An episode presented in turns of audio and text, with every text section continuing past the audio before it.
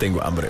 Compremos unos nachos. Ah, me faltarían los frescos también. Sí, hombre. No, yo quiero Palomitas palomitas. también. Sí, yo sí, también. palomitas. Ah, yo quiero palomitas. Ya que hora para empezar peliculeando. No sé, hombre.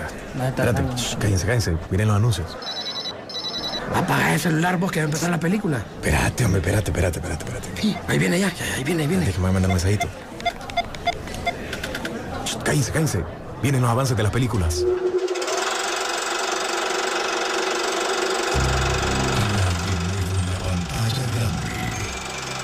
Rock and Pop Interactivo presenta.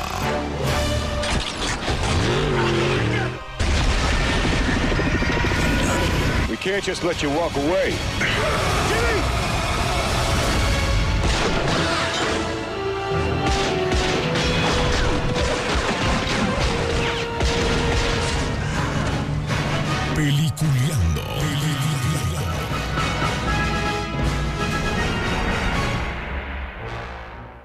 Este programa es presentado por Cinemark.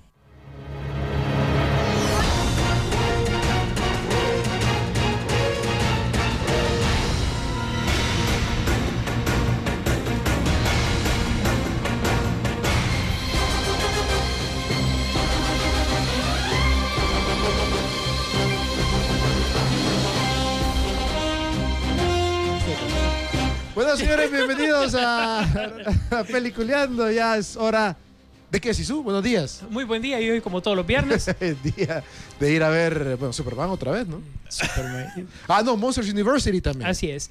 Empezamos eh, esta semana, es estreno mundial de la tan esperada eh, Monsters Inc., la segunda parte, que en tal caso es nombrada Monsters University. Sería Así como el es. inicio, ¿verdad? Porque Es cuando- precuela, Es se fueron precuela. para atrás. Sí. Dado de que si vos analizas la primera película, ya hacia enfrente la historia ya estaba bien definida, era poco lo que ellos podían hacer o aportar cuando ya estaba bien definida.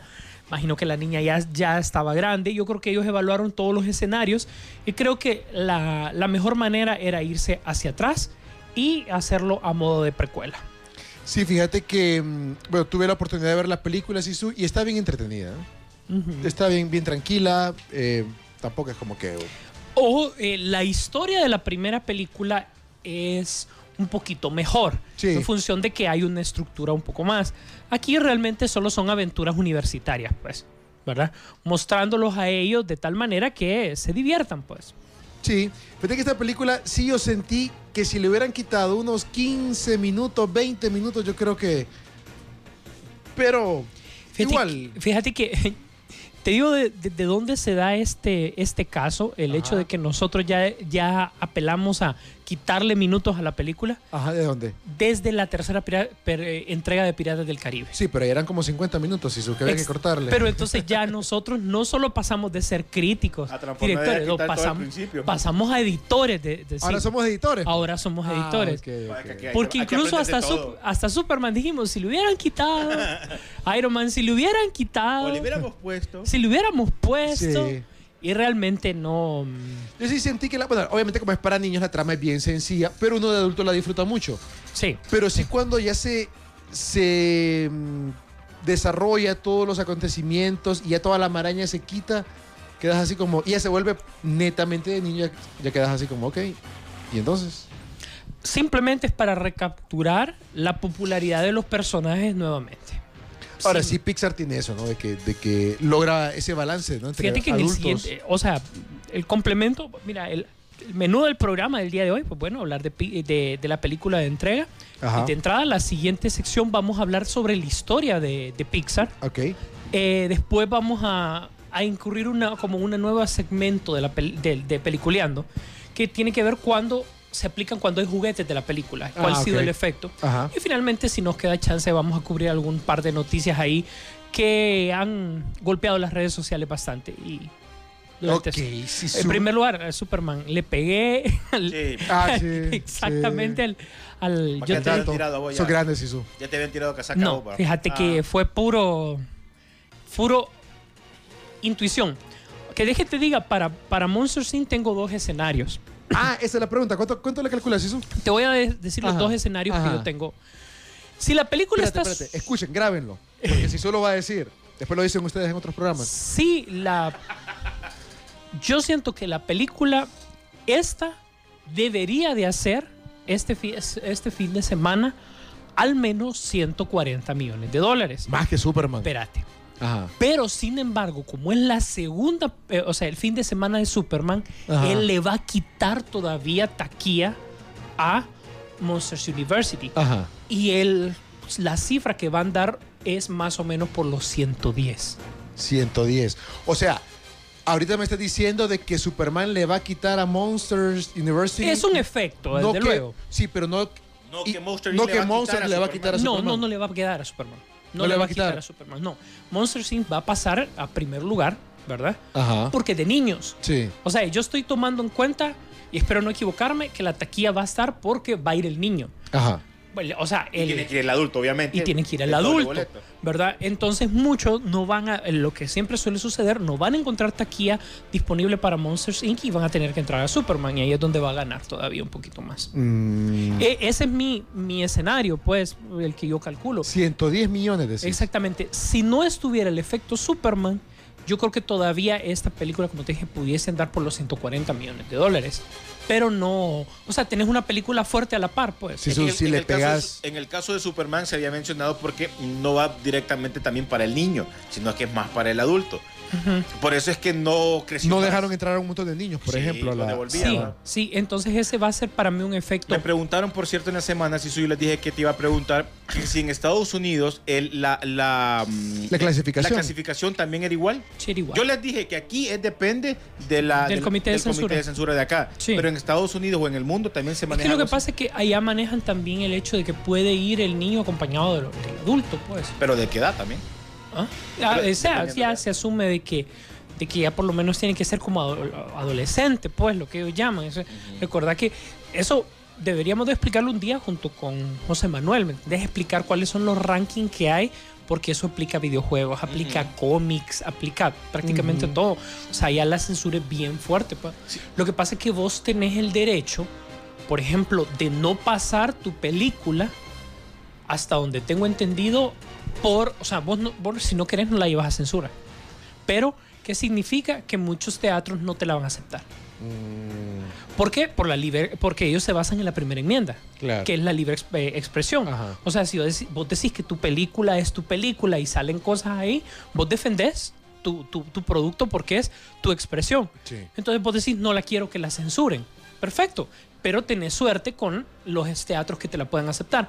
Entonces, para los teatros, o sea, como ellos también, ellos pueden poner lo que ellos deseen, son Claro, empresas son privadas. dueños, sí. Exactamente. Entonces, para ellos es mucho más fácil aceptar las películas que vienen censuradas.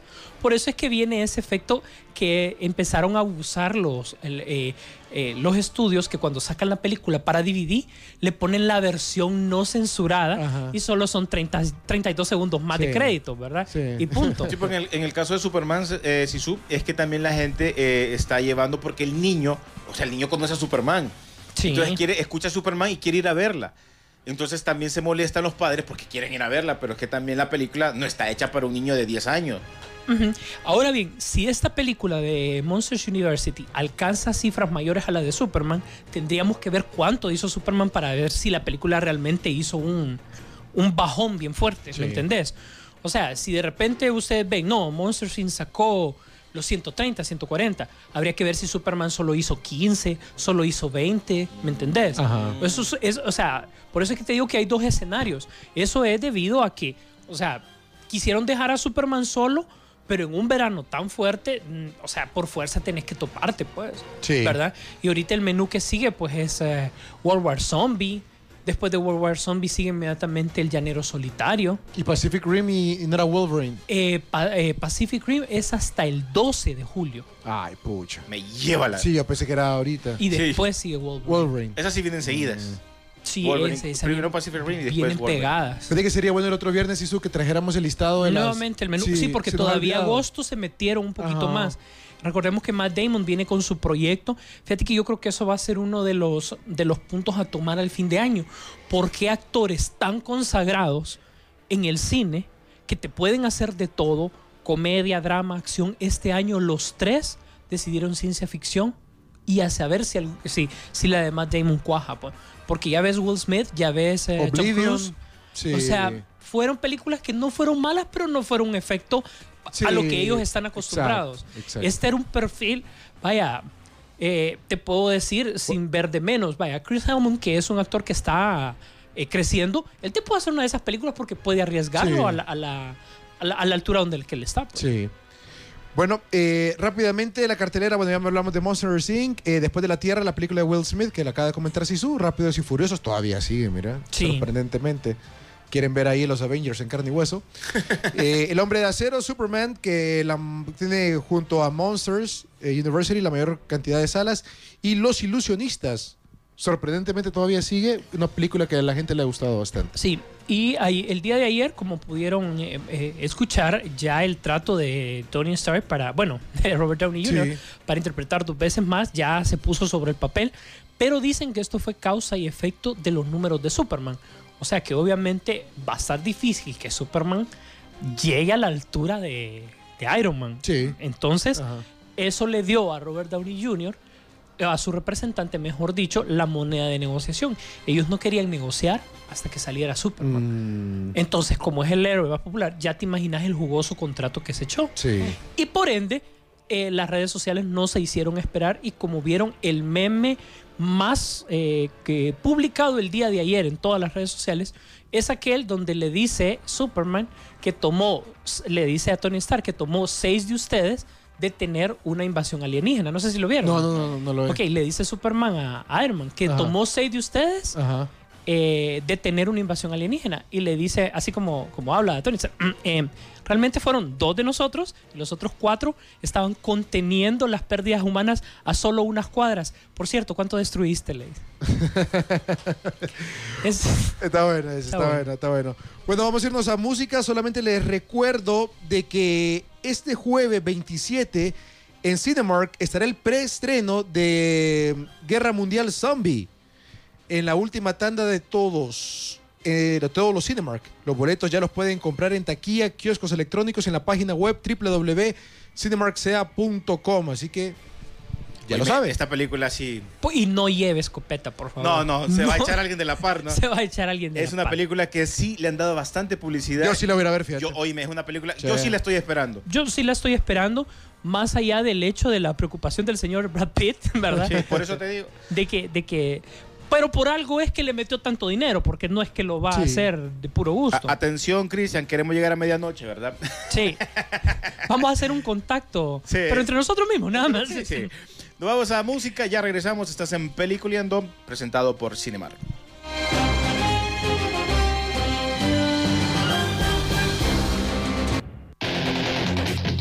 Estás escuchando Peliculeando. Peliculeando. En Rock and Pop Interactivo. Este programa es presentado por Cinemark. Bueno, continuamos en Peliculeando gracias a Cinemark. Y ahora, Sisu, vamos a hablar de Pixar, una. Bueno, que ya es- son. dan cátedras, ¿no? En, en películas Fíjate de que, animación. mira, ¿cómo empieza todo? Pixar es una empresa que en el momento oportuno se puede decir, porque fíjate que todo en la industria de la informática viene en un momento en particular y este no es la excepción. Mira, yo en mi clase siempre he explicado, principalmente por ejemplo cuando doy clases un poco más orientadas a informática, como redes o algo por el estilo, que todos los eventos informáticos del mundo han sido determinados hasta el momento por la riña o por la competencia de dos hombres, ¿verdad? Tanto como es el CEO de Microsoft como, ha sido, como fue el CEO de Apple, ¿cierto? En algún momento Steve Jobs, sus peleas que, que tenía, pues eh, fue traicionado y despedido de, de Apple, siendo él incluso el fundador, pero vos sabés cómo son las cosas. En ese momento él, él- él ya tenía varios proyectos en mente y Pixar era uno de ellos. Le había dado bastante fuerza, pero antes de perderlo, durante un momento Pixar perteneció a Lucasfilm. Le dijo a George Lucas que se la comprara para que después se la vendiera para no perderla pues, en el momento en el que estaba saliendo de Apple. Pues bueno, se da esa transacción, pasa a manos de Lucasfilm, o sea, fue parte de la familia de Star Wars, nadie se dio cuenta porque solo era el dueño. y después pasa el control total a, mm, a- a- pues eh, mira lo que quiero decir es que en este momento llega Y Steve Jobs contrata a gente que le gusta la animación, pero que el montón de cortos animados lo hacen por hacerlo, porque les gustaba. ¿Me entendés? Por experimentar. ¿Para qué? Para que las computadoras Apple tuvieran un poquito más de potencia, ¿verdad? Entonces, no, esto no funciona. Entonces es como subirle, ¿me entendés? Entonces era un proyecto para él, probar animaciones en sus computadoras. Sin embargo, le vio futuro a la empresa, ¿verdad? Y con el tiempo, pues fue creciendo, creciendo, habían hecho cortos más grandes, sin embargo estaban bastante adelantados para su tiempo. Si vos los ves ahorita, bueno, el primero fue el de la lamparita, ¿verdad? Ajá, sí, sí, sí. Y, ahora, y vos lo ves, era una animación bastante pobre para, pa- o sea, para lo que es hoy. Pero- aparece en el logo, ¿no? De la... eh, exactamente, después fue utilizado como, el, como el- la I de Pixar, precisamente. Hacia donde caemos fue para su proyecto eh, en 1995, Toy Story, que a todo mundo le cambió la vida. Esa fue la primera. Esa fue la primera película largometraje, ¿verdad? Ah. Que solo eran cortos. Antes solo eran cortos, ese fue el primer largometraje. John Lasseter fue el primer director de esta, de esta franquicia que dio para tanto. Es la mejor franquicia de animada que puede existir. puede va a existir. Es lo máximo Toy Story. Después se van a con eh, una historia de bichos, ¿te acordás? O- Ah, Box Life. Bugs Life, exactamente. Que incluso compitió contra Universal, eh, con Universal fue, porque ese año sacaban hormiguitas.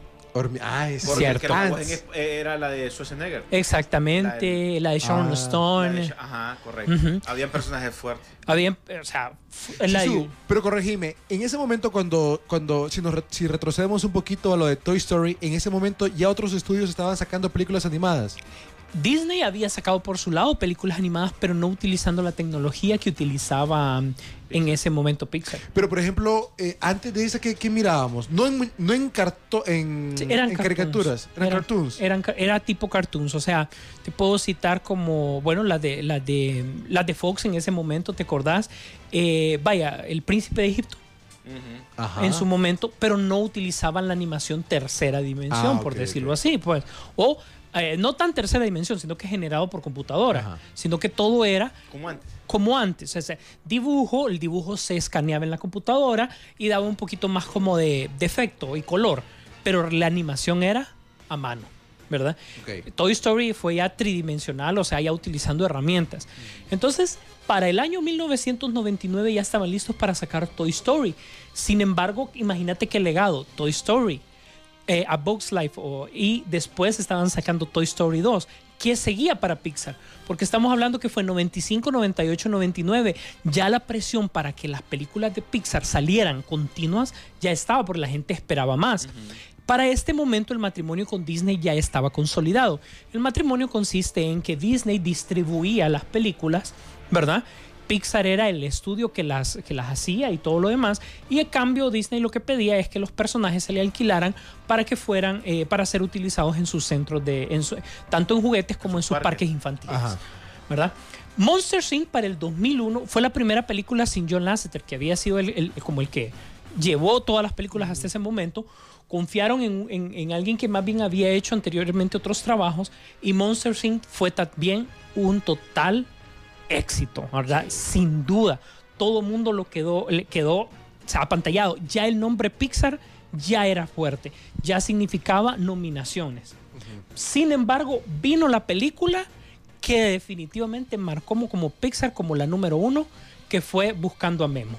Porque fue la primera película animada en ganar un Oscar con ya abrir una categoría Ah, es especialmente cierto, sí. para eso. De es- Nemo. Sí, desde ese momento Memo ha sido, pero créeme, de, o sea, como solo ha sido una película, Oye, y la Es la de más las fuerte. figuras y juguetes de eso. es que la popularidad que le dio con los niños el Sí. pescadito fue algo increíble, Sí. pues, el, el pececito, perdón. Sí. Fue increíble, pues. Sin embargo, el siguiente año, Brad Beard se encarga absolutamente de todo y lleva a los superhéroes a la pantalla en el 2004 con Los Increíbles. Esa es mi favorita. Considerada una de las mejores películas de Y superhéroes que hay. conocimos a Jack Jack. A Jack Jack. Ojo, te estoy hablando que es de las mejores películas de superhéroes, compitiendo con las películas que hoy estamos nosotros gozando. ¿Por qué? Porque lo tiene absolutamente todo.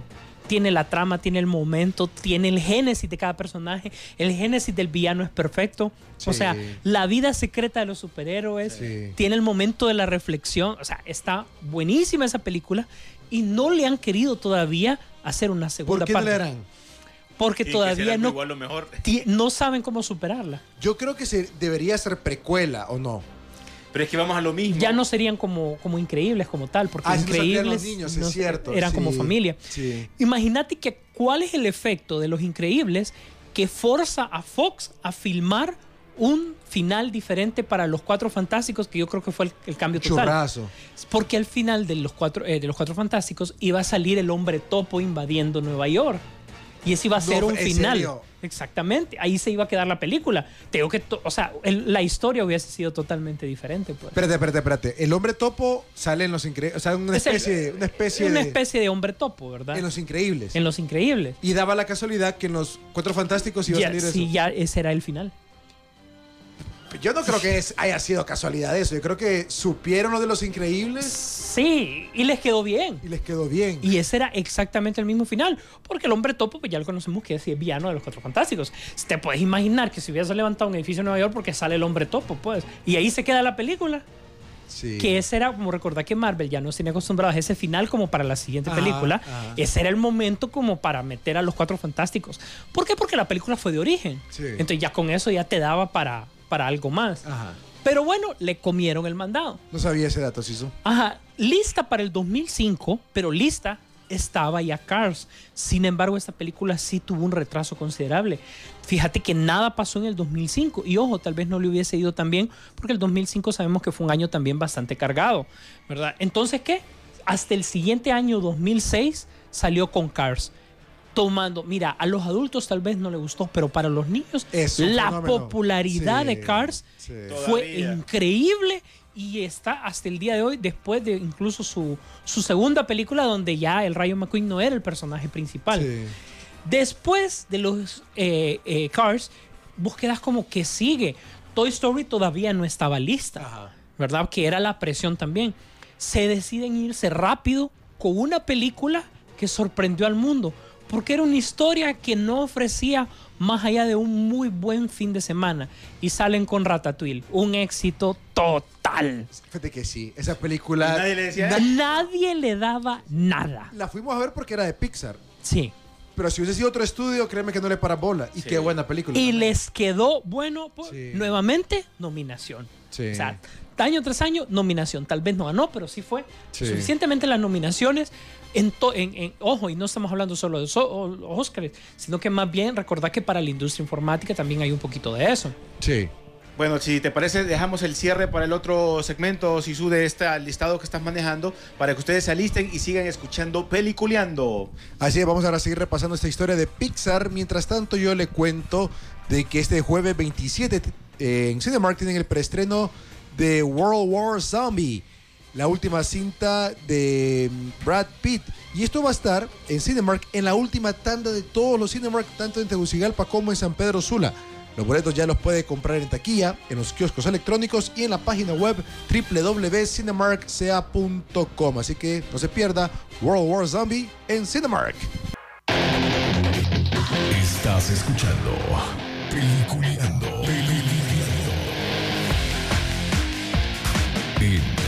Rock and Pop Interactivo. Este programa es presentado por Cinemark.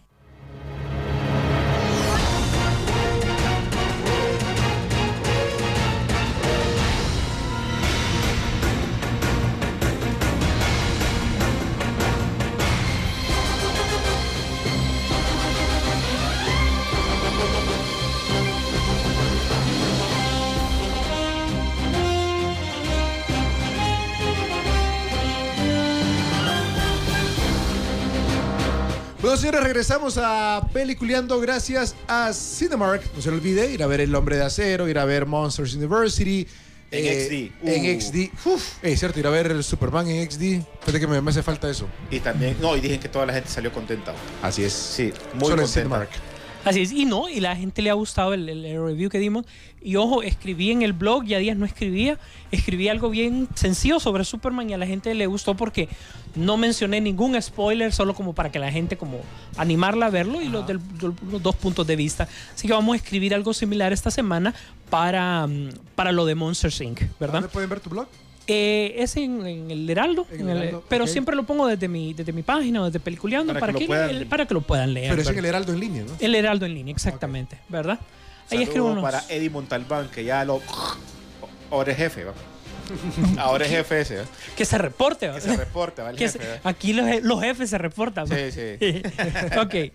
Bueno, pues después del de, del éxito rotundo que tuvimos en el 2007 de Ratatouille, seguimos a la más dulce de todas las películas que ha sacado Pixar. Ah, Wally. Que fue acusada nada más de ser dulce, pero nuevamente un exitazo. ¿Verdad? Oíme, sí, porque a mí me empalagó, pero cómo vendió. Ex- es buena la película. Oigan, vi- viendo esa lista, Sisu, y yo sé que te faltan más películas. ¿Pixar ha tenido algún fracaso? No, Ninguno. no. Ellos no conocen el fracaso. Así.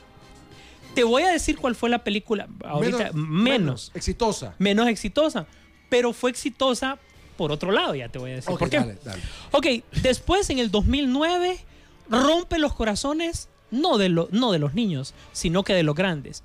Se deciden los escritores y directores a irse con Up, una aventura de altura, Uy, qué buena. donde toman la parte climática y la ponen al inicio. La parte triste la ponen al inicio. La historia de amor entre los viejitos. Exactamente. Sí, Y cómo, cómo la historia de amor entre ellos termina. sí. La ponen al inicio. Sí. Como para ya cubrir eso e irse después a la parte que le podés dar al niño. La- sí, exacto.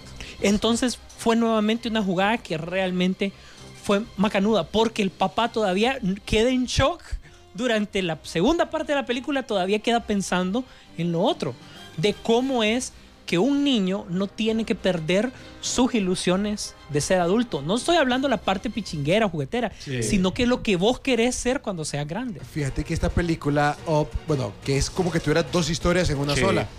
Y esta película perfectamente le podrían hacer la historia a los viejitos. Las aventuras de ellos dos Esa da. niños. Esa y le puedes hacer una, una precuela. Esa Sí. da, totalmente. Porque ellos siempre estuvieron ahorrando para un viaje y siempre había una necesidad. Exacto. Imagínate, ellos nunca pudieron tener niños. O sea, toma algo bastante real. O sea, y le, le mezclas las aventuras de ellos dos. ¿no? y mezclan las aventuras de ellos. Porque la, la esposa era como bien aventurera. Y él era más conservador. Por, por ahí puedes jugar con O sea, eso. todavía esa puede dar para más, Sí. más allá. Luego sigue el clímax total en el 2010, Toy Story 3. Sí, lo máximo. O sea, hizo lo. O sea, fue la Hizo película reír, más taquillera. Te, te recordó y lloraste. Mira, me enojó. Sí. Lloré. Reí. Todo. O sea, todo. Las expresiones en la cara de, de un de una persona la viviste con esa película. Lo máximo esta película. La mejor introducción de una película que he visto en toda mi vida la Estamos tiene de esa. acuerdo, estamos la, de acuerdo. la escena inicial la puedo Es más, fíjate que, por ejemplo, hay un banco X, fui a hacer un pago y la tenía en el televisor y ahí quedé y, y, la gente como... Apúrese más. Apúrese, apúrese, apúrese, pase. Y yo como, ¿qué? No. o sea, no. O sea, te quedas viendo sí. a tal punto. Y cualquiera de las tres, ¿no? Pero en este caso, esta tres, esa escena- esta tres sí. creo que tocó, eh, no sé. Oye, de las mejores trilogías de la historia. O sea, Toy Story es lo máximo. Fíjate que al que no le gustan los pichingos, lo recordó tanto su infancia y hasta lloró por eso. No tenés que ser fanático No tenés que serlo. de, de los pichingos para. Imagínate para nosotros los fanáticos. Sí. Un Ajá. poco tendido ahí, Como sabemos, el, tre- el 3D de esta película no funcionó. No, pero, no era la gran cosa. pero la razón por la que tenías que tener los lentes puestos en el cine era para que la gente no te viera llorar. Sí, y lo Cinemark que tuvo que mandar a limpiarlo Sí. dos, tres veces. Te empañabas cada vez que mirabas al final de esa película. Exactamente. Pues el éxito no se puede dejar así por las buenas si tenés una película tan fuerte para el 2010 como Toy Story 3 y el 2011 tenías que salir con un producto similar. Por lo menos que fuera popular para que no tuvieses un bajón. Porque estamos, o sea, estamos conscientes de que no puedes estar en subes y bajas, tenés que mantener. Sí. Y más siendo la, la empresa hoy por hoy referente. Y ya ahora, ya él estaba por cocinarse el, la consolidación del matrimonio, porque decían, cada una de las cuatro películas que mencioné hacia atrás, decía Pixar que era la última película que hacía con Disney, porque ya no le parecía el trato, ya no le parecía el trato. Entonces deciden para liquidar el matrimonio irse con Cars 2. totalmente popular para los niños, agarra el personaje secundario o de acompañamiento y lo pone como un personaje principal. La gente le gusta, o sea, es una de las veces que, eh, que Pixar personalizó su película alrededor del mundo. ¿Te acordás que había una escena donde ponía al corredor que pertenecía a cada lugar del mundo? Por Sí, ejemplo, sí. eh, a los la versión italiana, Sí. la versión americana, la versión latinoamericana, todos tenían un corredor de carreras de Fórmula 1 que pertenecía en efecto en la vida real, con su voz y los colores del carro. Algo que también a la gente le gustó bastante. Ya para ese año, ya que dijeron ya fue la última película, pues eh, Disney le dice, bueno pues, entonces la manera más fácil es que compremos Pixar y dicho y hecho, Pixar fue comprado por Sony. Ve, perdón, por, eh, Por por- por Disney. Disney Qué raro. perteneciendo ya entonces a la familia. Entonces la decisión era la siguiente, era qué decide Disney sacar en vez de qué decide Pixar sacar.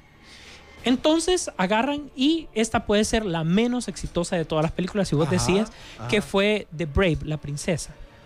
Aquella colochita Sí. fue la... El, ¿Por qué? Porque sí pegó con los niños Sí. porque Disney la mercadeó como vos no tenés idea. ¿Por qué? Porque Disney fue por el lado de las princesas. Es más, eh, se establece que el 2012 es un récord para Disney porque agregó a su familia dos princesas, Brave y la princesa Leia. Ah, Uh. cierto. Eh, ¿Me entendés? La película, fíjate que es cierto, para mí esa Brave es la más floja de todas. Es full, full, full, full niño. Sí. Niña. Niña, ¿Qué niña? Niña, en este caso. Niña. Creo, creo que un varón tampoco, un niño no, no le llamaría la atención. Pero fíjate que le pegó Disney. O sea, Por cierto, viene la segunda parte. viene. ¿Por qué? Porque sabe Disney dónde meterlo, pues. Y dicen que están molestos porque le han cambiado la cara a Brave. Sí. O sea, pero ya son decisiones que Disney está tomando. Ajá. Bueno, la tercera película, bueno, perdón, la última película que nos lleva es Monsters University, que es este año, decisión totalmente de Pixar. Ahí sí Pixar decidió, ok, nos vamos a ir con esta porque ya la teníamos desde ya días. Eh, de todas maneras, sabían que si Billy Crystal no lo agarraban, ya no lo agarraban más adelante, él ya está reacio a hacer películas, fíjate. Entonces le ofrecieron un buen trato para que todavía saliera con esta. Para los siguientes años están programadas, pues, bueno, se supone que puede haber un Cars 3, pero lo van a dejar todavía. No se saben con el plot con el que van. Viene Brave. Eh, posiblemente eh, la siguiente sea, se ha rumorado un memo ya un poco más grande ayudando al hijo. Ay, Dios mío. Pero todavía no se sabe. Oíme, pero bueno, ahorita viene la de los aviones. La de los aviones, que es que es, que es un, es un spin-off de Cars. de Cars. Me imagino que van a sacar barcos. Ujú. Es Planes, así se llama, aviones. Sí.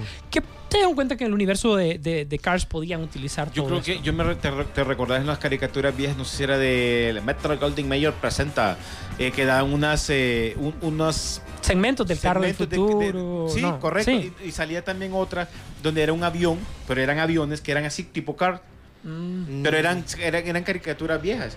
Que de ahí yo me acuerdo, por eso cuando salió Car me, me recordé de esa serie, de esa- que eran cortos, recuerda que esos capítulos eran bien cortos. Te Lo que pasa que esta película de Planes, por ejemplo, que va a ser un exitazo, va a ser.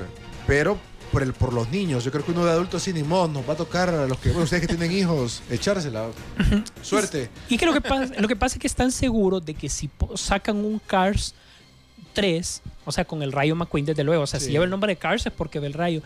Es que, eh, a pesar de que es una película exitosa, lo que, lo que dijimos, está orientada a niños, Sí. no a niñas. Pero es que si te fijas, si ves toda esa lista que acabas de dar, a los inicios Pixar era tiraba también para el adulto bastante y últimamente desde que la agarró Disney como que se han tirado más A los niños. a los niños hasta ahorita que con Monsters University ya como que el balance Sentí la diferencia. ya sí se siente sí hombre vos ves Monsters University la comparás con Brave vos como adulto te aburrís en Brave Y fíjate que algo que me gustó, por ejemplo, de Cars 2 es que, bueno, vos sabes que los cortos iniciales de, de Pixar uno no se los pierde, ¿verdad? De, lo que sale. Fíjate que mucha gente decía, no, los críticos, Toy Story 3 ya estuvo, ya no hay más juguetes, ya no puedes hacer historia de los juguetes, ya está. ¿Y qué hizo Pixar? Solo para responder eso, el corto inicial de Cars 2 es de, es de Toy Story. Como para decir, lo podemos sacar Sí. cuando querramos. Por cierto en este Monsters University para el bola a sacar un corto Sisu vieras que bueno se llama A su lado ¿Te recuerdas el que ganó el Oscar el año Sí, pasado sí. que era el del papel Sí, sí. no es igual pero es una historia de amor Es- y también en la ciudad. Es sumamente bueno. Fijo, lo van a nominar como mejor corto para la próxima entrega de los Oscars, para que lo chequee. Ujú. A su lado se llama. Eso es al principio. Al inicio de la película. Fíjate Sí. que vi una, vi una frase de esas que ponen graffiti la gente en la calle a Ajá. veces, que decía azulado es, o sea, azulado, o Ah, sea, de azul, ajá, sí. azulado es el mar, azulado es el cielo. O sea, Exacto, azulado. sí. ah, medio Oye, la- ¿de quién es esta película de Turbo?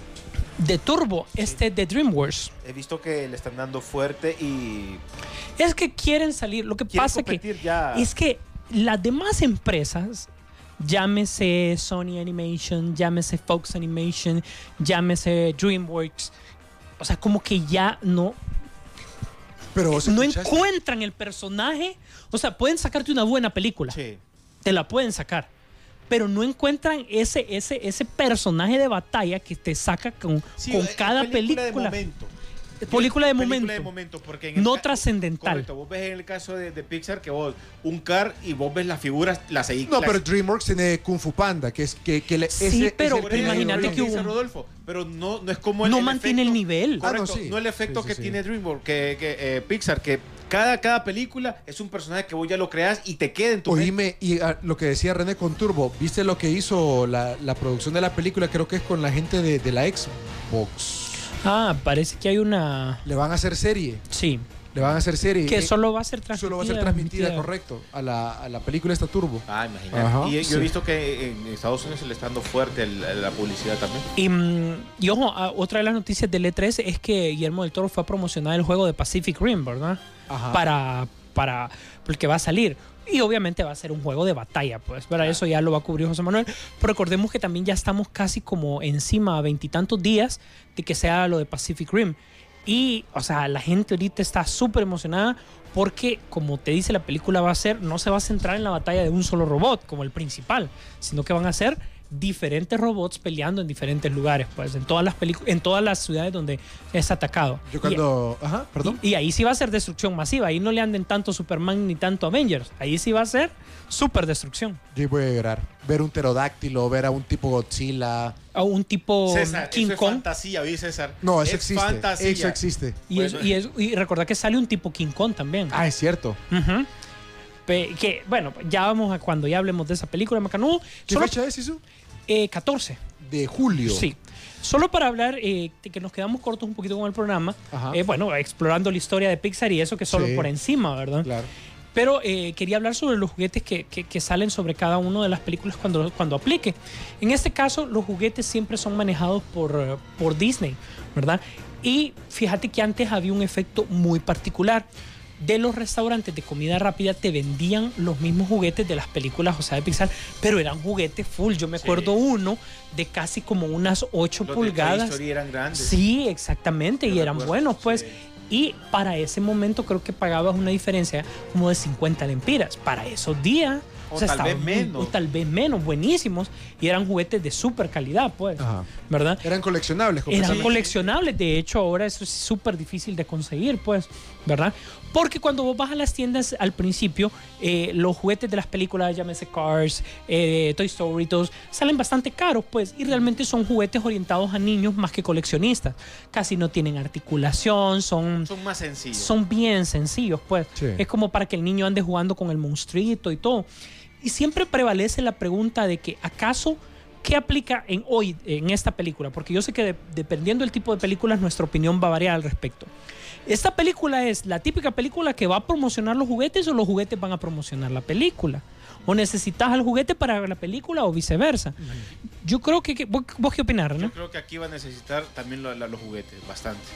Y recordar que también uno de los puntos de los juguetes es que algunas veces te repiten mucho las figuras. Sí. En este caso, te tienen que dar algo diferente porque siento yo que esta película va a ocupar también de la figura. Si Disney está metido, lo, va a eh, bombardear con juguetes. Eso tenerlo por seguro. Sí que, por ejemplo, fíjate que el caso, vaya, si nosotros los tres aquí fuéramos coleccionistas de, de juguetes de Pixar, ¿qué es lo que estamos esperando para ahorita? Ok, te estamos per- esperando porque ya es seguro que ya tenemos los personajes principales, tenemos a Sullivan y todo. Entonces, como ya los tenemos, está esperando personajes secundarios. Y hoy por hoy... O diferente. O diferente. La tendencia de todas es que los juguetes siempre salgan los personajes principales, que supuestamente son los que venden. Eso se llama cuando un eh, juguete está orientado hacia el mercado del niño, no al coleccionista. El coleccionista te va a agarrar personajes secundarios que apenas salieron un segundo en pantalla o algo por el estilo. El niño cuando lo compró en aquel tiempo lo botó, lo quebró. El coleccionista lo tiene guardado. Por eso es la diferencia entre cómo lo vas a mercadear, si es para el niño o para el coleccionista. En este caso siento yo que va a ser para el niño. Sí. Porque el coleccionista ahora, en este tiempo, te están vendiendo figuras para coleccionista. Ahora te lo, te lo, te lo presentan así. De hecho, Slideshows eh, Collectibles presentó hace un par de semanas el coleccionable para Monster Inc., que es una estatua donde están pues los dos y los libros abajo y todo.